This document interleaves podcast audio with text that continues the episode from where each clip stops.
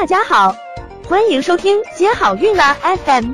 如果你正在准备孕育宝宝，却不知道怎么科学备孕，或者正和试管婴儿打交道，都可以来听听我们的好运大咖说。大咖说什么？说说怎么轻松接好运。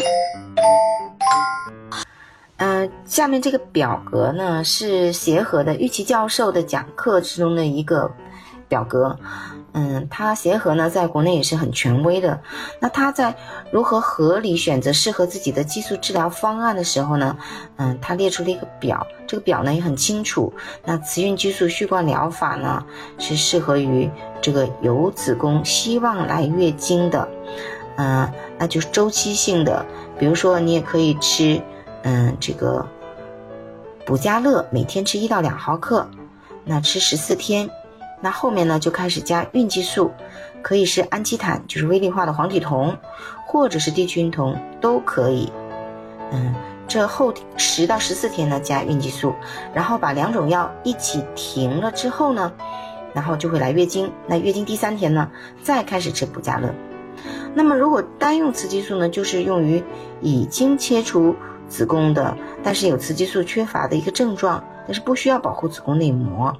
所以呢，他就吃补佳乐，嗯，每天呢是一到两毫克，这个就可以了。或者呢是可以用一些经皮的用的一些雌激素，因为经皮用雌激素呢，它的好处是，嗯，不用通过肝脏，嗯，肾脏代谢，所以呢，嗯，它的就是说吸收度也比较好，然后副作用也小一些，然后发生血栓的风险呢也会明显的降低，嗯，那所以呢。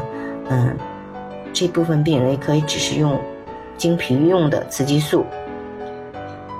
那只是用孕激素的呢？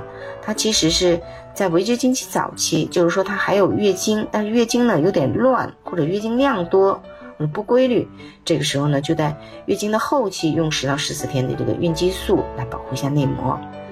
嗯，那么如果是雌孕激素联合治疗，嗯，就是说有子宫有雌激素缺乏。